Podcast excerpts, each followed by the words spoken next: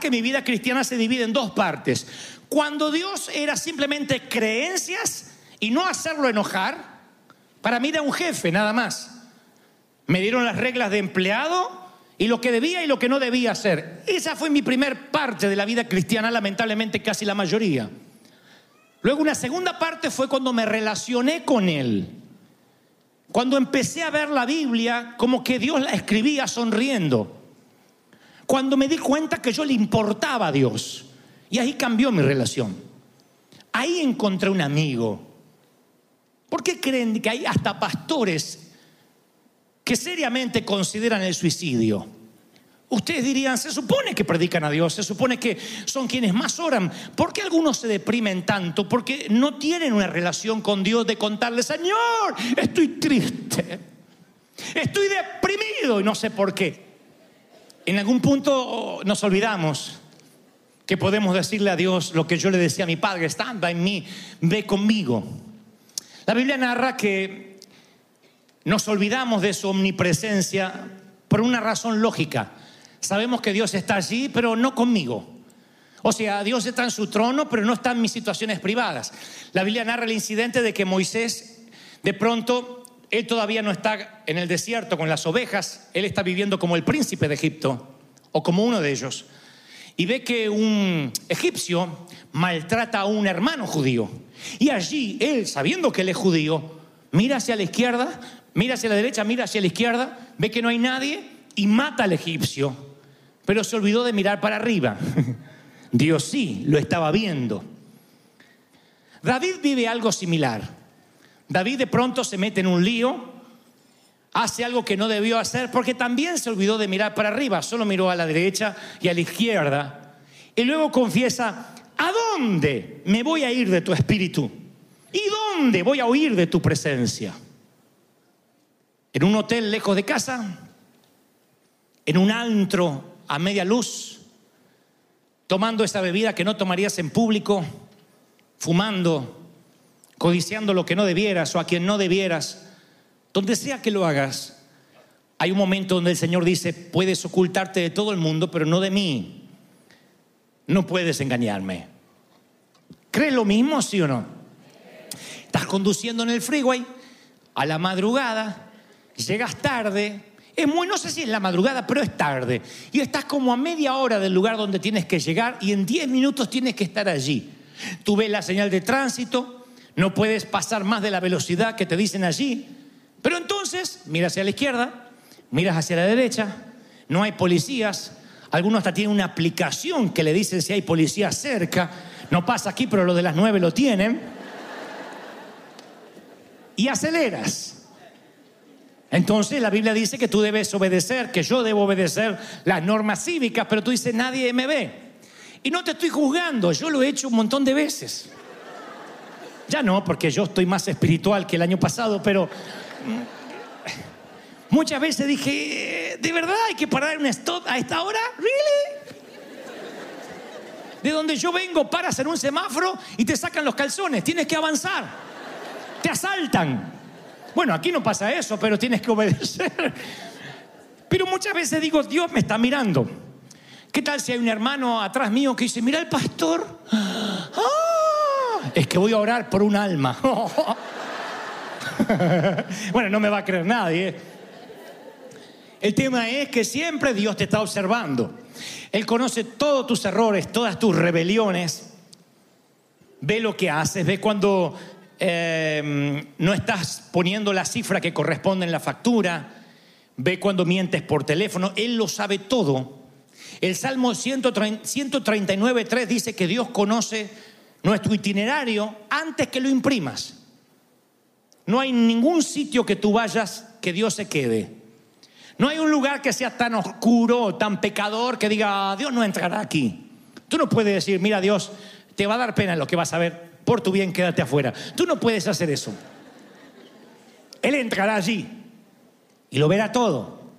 Esa es la omnipresencia de Dios que está en todo sitio. Sigue diciendo David, aún está mi palabra en mi lengua y Jehová tú la sabes toda.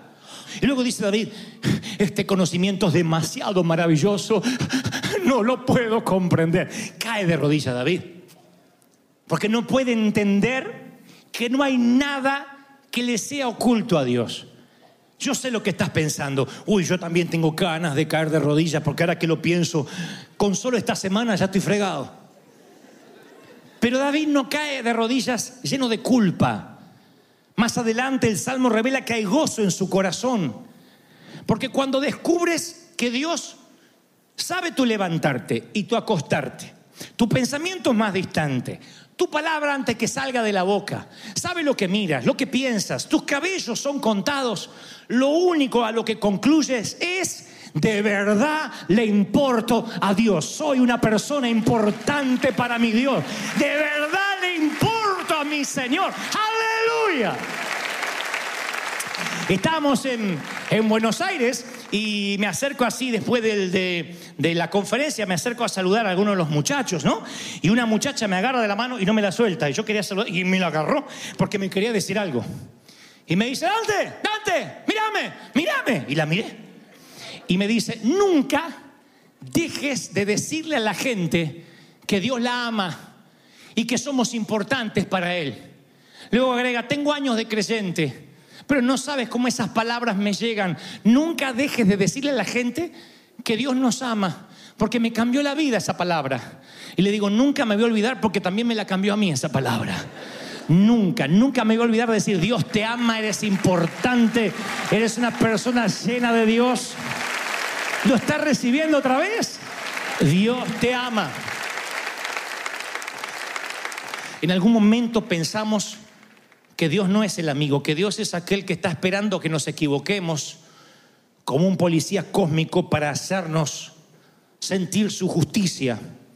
Por eso David cuando de pronto se da cuenta que Dios no lo deja de observar, cae de rodillas de agradecimiento y dice, tú conoces todo de mí, conoces mis secretos. Esa es la buena noticia, que le importo a Dios. Dios dice, te estoy observando y me importas. Esto me lleva a la conclusión de que si Dios te conoce tal como eres, con todos esos pensamientos horribles que a veces tiene, por más que me pongas cara de Madre Teresa, por si aún así, conociéndonos, Dios nos ama, nos trae aquí y nos da una palabra como esta, es porque nada puede contra su fidelidad, porque el amor es grande. Porque Él es grande, porque Él no cambia, es el mismo ayer, hoy por los siglos. ¿De verdad lo crees? Yo lo creo. Así que ahora se va a poner buena la cosa. Está bien. Él nos observa todo el tiempo y eso podría hacerte sentir culpable. Si yo fuera uno de esos predicadores que le gusta causar culpa en la gente, te diría algo como, así que ahora pasa al altar, si sabes que el Señor te miró, y creo que no queda nadie sentado. Pero esto es lo que yo descubro, al igual que David. No solo Dios nos mira cuando metemos la pata, sino que también al observarnos todo tiempo, todo el tiempo desde el vientre de nuestra madre, desde el útero hasta la tumba, Él conoce nuestras cicatrices. Eso me fascina. Porque no hay una sola persona aquí que no haya sido herida de una forma u otra. Y si todavía nadie te hirió, solo espera vivir lo suficiente, alguien te herirá. Así pasa. Te hieren los más cercanos a ti.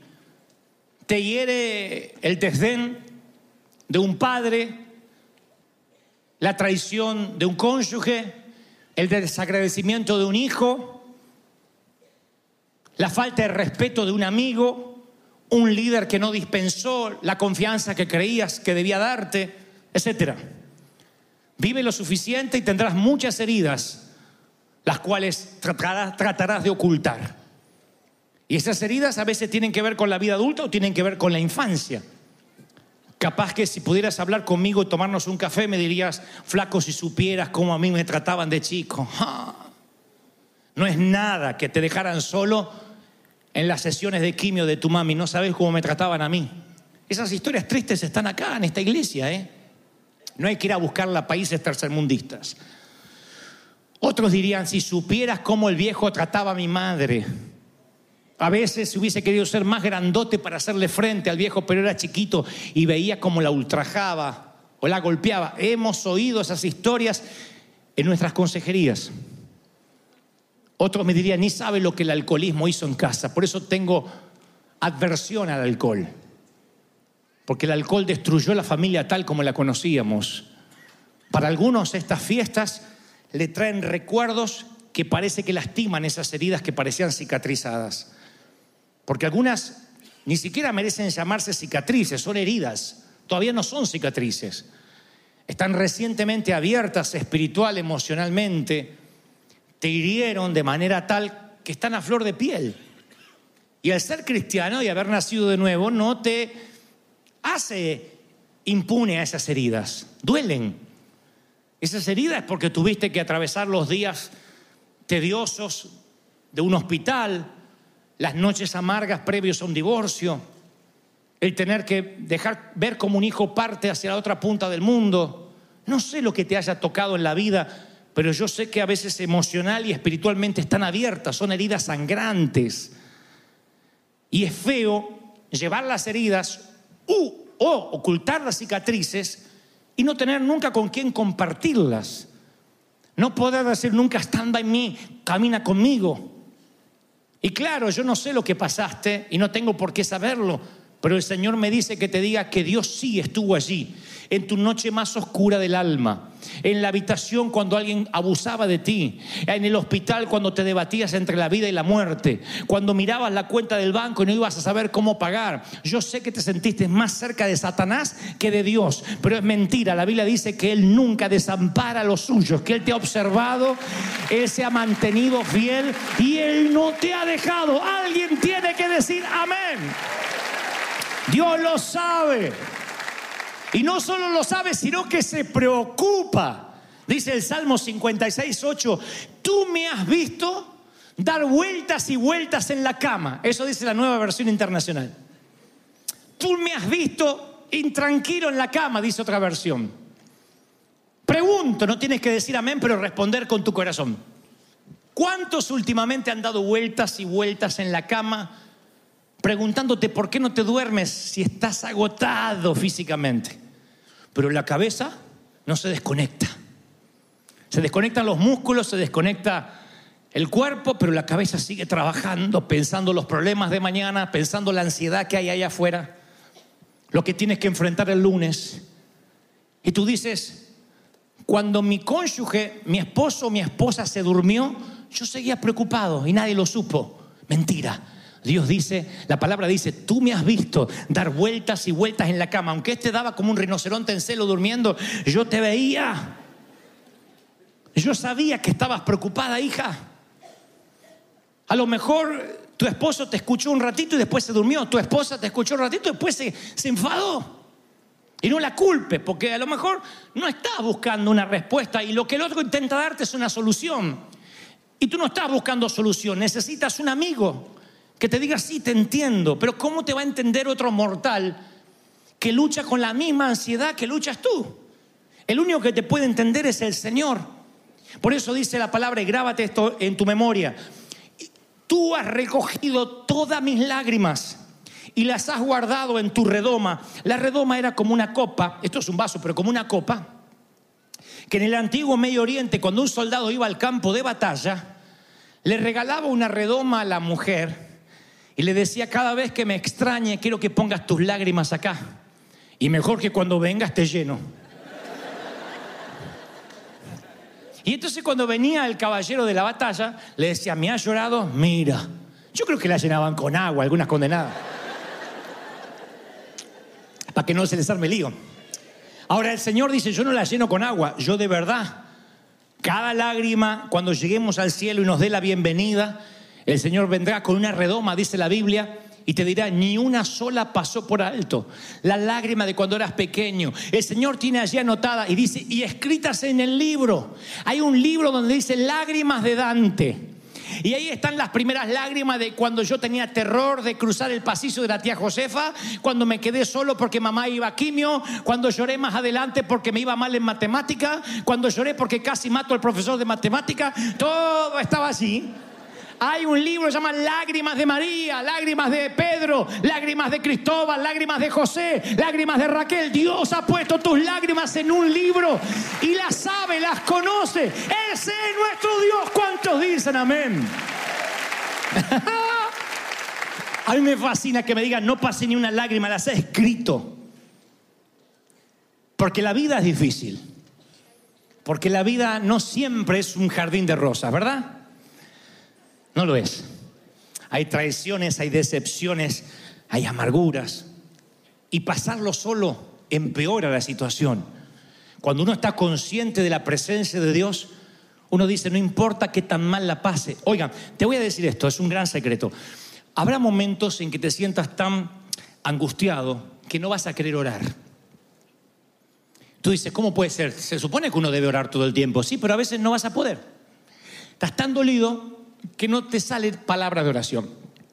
Yo he pasado esos momentos como la mayoría, donde uno, yo he ido a caminar para hablar con Dios y en toda la caminata no me sale una palabra. Llámenlo dolor, llámenlo ansiedad, llámenlo desazón, no lo sé.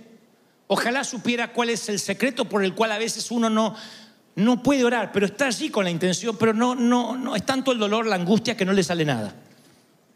Ahí es cuando la religión te dice, si no oras, Dios entonces no conectará contigo. Sin embargo, cuando uno tiene un amigo, a veces lo único que necesita es la compañía. No necesitas hablar todo el tiempo. Hazme compañía. ¿Qué pasa cuando un amigo está pasando un funeral? Te paras al lado y te quedas ahí en silencio. Y a veces ni trates de hablar porque la friegas más. Shh, quédate al lado. ¿Qué haces cuando el amigo es verdadero? Se te queda allí a pasar el trance y no tienes que hablar. Cuanto más intimidad hay en una amistad o en una pareja, a veces sobran las palabras. Si yo tuviera que viajar en un automóvil con mi familia, puedo darme el lujo de no hablar. Ya sea con Liliana, con mis hijos, yo puedo no hablar si no tengo ganas de hablar. Pero si yo voy con alguien que no conozco mucho, me siento pena si no hablo. Trato de llenar los espacios en blanco. Se sube al lado y digo, qué lindo el día, ¿eh? Tremendo, aleluya, gloria, Señor. Me pasa cuando llego bajo de un avión, a veces en un vuelo de 17 horas, y me va a buscar un hermanito con ganas de hablar. Y yo tengo ganas de vomitar, de ir al baño, menos de hablar. Y no puedo ser descortés, tengo que contestarle, hermano, aleluya, gloria al Señor. ¿Cómo ve este país? Bien, bien, lo veo bien, lo veo bien. Pero qué raro que lo ve bien, porque estamos mal. Bueno, no, eh, lo veo mal, mal, mal, mal. Pero qué desesperanzador. No, no, no, no, pero ya va a cambiar. Ay, tu abuela, Señor. ¿Por qué no me mandan un ciego, sordo y mudo como Shakira a buscarme que me lleve al hotel? Nunca me voy a olvidar de un muchachito, Dios lo tenga en la gloria, pero un muchachito que, bueno, si se murió, si está vivo, que Dios lo lleve a la gloria. Pero nunca me voy a olvidar de uno que se ve que nunca le había respondido nada y me agarró a mí para hablar de apocalipsis, de escatología. Y subo al auto con unas ganas de ir al baño porque no, no voy a dar detalles, pero yo venía en el, avión con muchas ganas, digo, un hotel, rápido. Yo mi, mi, mi, árbol del bien y del mal era un inodoro. Yo quería un inodoro, yo quería llegar a un lugar así corriendo. Entonces me subo al auto y digo, rápido, rápido, rápido. Y este me dice, pastor, en el Apocalipsis, cuando hablas de las bestias, ay Señor, Digo, no, no, ahora no, no, es muy complejo para responderte. No, no, no, pero, pero, ¿y qué opina usted cuando dice que el cuarto jinete casi lo mato antes de llegar a este? Ahora, si yo tuviera confianza, le digo, no me hables, desgraciado. No tengo ganas de hablar. Con Dios es tanta la amistad, te conoce tanto que te voy a dar un consejo. Si estás muy triste, si estás muy apesadumbrado, si a veces tienes tanta ansiedad que no te salen las palabras, shh, cállate. Dile, Señor, acá estoy, no sé qué decir. Y déjate envolver por su presencia. Cuando un día vengas a la iglesia y no tenga ganas de levantar las manos ni de cantar, solamente, solamente ponte así, levanta el rostro y le Señor, acá estoy. Soy un desastre. Si quieres, bendíceme, sé propicio de mí. Y te va a fascinar lo que vas a sentir. He sentido más la presencia de Dios cuando he estado callado que cuando fui un bravucón. A Dios le encanta cuando no tienes palabras para decir, porque solo los muy amigos pueden permanecer callados. Solo los que tienen una amistad muy estrecha pueden permanecer en silencio estando juntos. Y yo tengo muchas horas en silencio con Dios, muchas. En el auto. A veces apago la música, nada más el sonido del auto y voy en silencio. No cierro los ojos porque si no, obviamente tenemos un problema. Pero voy metido en la presencia del Señor. Y me encanta saber que Él es mi amigo. Y le digo, Señor, no hay nada que te pueda ocultar. Yo puedo simular y fingir ante todo el mundo, pero ante ti no te puedo ocultar nada. Así que no sé ni cómo me sigues usando y bendiciendo. Te agradezco por tu fidelidad. Esas son mis oraciones. Han cambiado tanto desde hace 20 años atrás. Cuando yo iba con mi lista de peticiones, ahora simplemente me derramo ante él y digo como David, no lo puedo comprender, no puedo creer que todavía, viendo lo que pienso, lo que digo, lo que hago, aún tú me sigas amando. Ese es Dios. Me dijo la muchacha, nunca dejes de decir cuánto Dios nos ama. Y voy a tomar ese consejo esta tarde. Dios te ama, Dios te ama, Dios te ama, créemelo, Dios te ama, Dios te ama, Dios te ama, Dios te ama, Dios te ama, Dios te ama. ¿Lo crees de verdad, sí o no? Dios te ama. ¿Cómo te ama el Señor?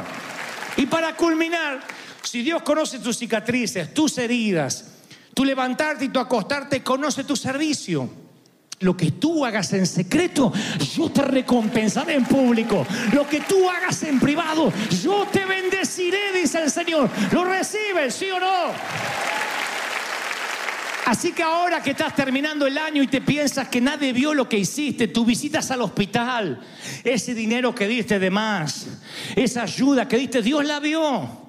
Las horas que invertiste en un teléfono escuchando a alguien, las horas de consejería, Dios las ve. Y Él dice, yo tengo anotado en mi libro de obras todo lo que has hecho. Ese esfuerzo es valorado. Lo que haces por mis pequeñitos, lo haces por mí, dice el Señor. Lo que haces por cualquiera de estos chiquitos, lo haces por mí. Y cada vez que visitas a un enfermo, cada vez que abrazas a alguien, Dios lo ve.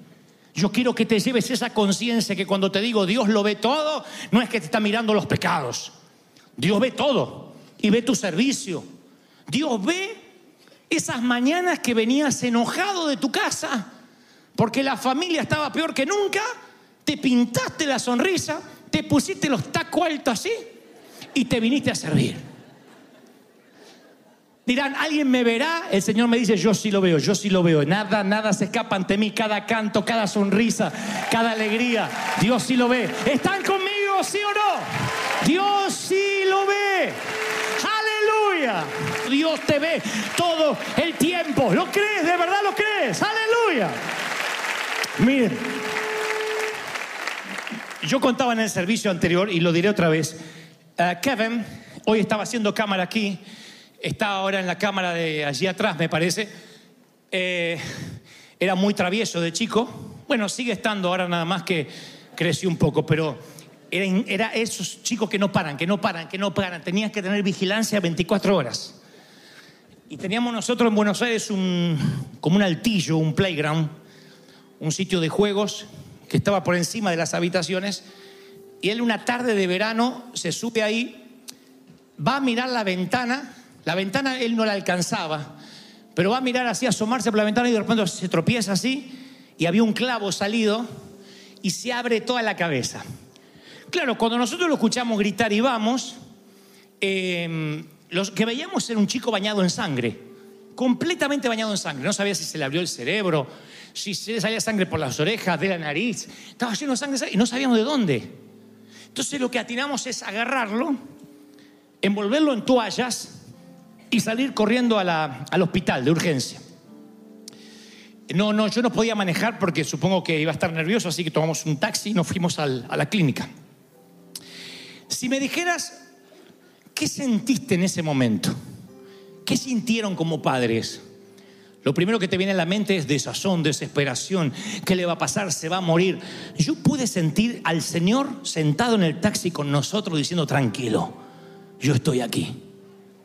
Te preguntarás, si el Señor está, ¿por qué no evitó el accidente? Bueno, porque es la vida. La vida son refríos, pequeños accidentes, grandes accidentes, traiciones, casamiento, espero que nunca divorcio, nacimientos, espero que los funerales menos probables, menos posibles. Pero la vida es eso. Son días comunes con avatares, infortunios, providencias. Y algunos de los infortunios son esto, cuando tienes chicos pasa.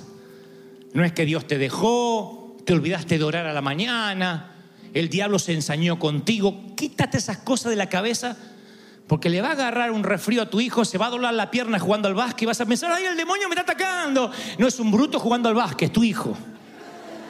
Pasa. Yo trato de que la iglesia baje la naturalidad, porque cuando espiritualizamos todo solo logras culpa. Chocas con el auto, ay, es que Satanás me hizo Satanás, yo- es porque no cubrí el auto con la sangre, no, chocaste porque no te porque estabas mirando el celular. No todo es consecuencia de la maldad. Vivimos en un mundo donde hay cosas que nos pueden pasar. No te abrigas, te resfrías. Eh, cambia, hay un, hay un aire acondicionado fuerte, te agarras. A veces yo estoy con la voz y no es un demonio, es que no me cuido. Lo mismo con la alimentación. Entonces yo he aprendido en esta vida que hay muchos pasillos oscuros que vamos a tener que atravesar. Es parte de la vida. Y este mensaje no es para evitarte los pasillos, sino para que cuando veas uno tenebroso, lúgubre y oscuro, aprendas a decir, Señor, como dijo el pastor, stand by me, no me dejes, ayúdame a pasarlo, a pasarlo en victoria, aunque pase por las aguas no me inundaré, aunque pase por el fuego no me quemaré, ni la llama arderá en mí. ¿Cuántos dicen amén? Vamos, aplaudan al Señor de señores, vamos, vamos, vamos, vamos. El rey está en casa, aleluya. ¡Wow!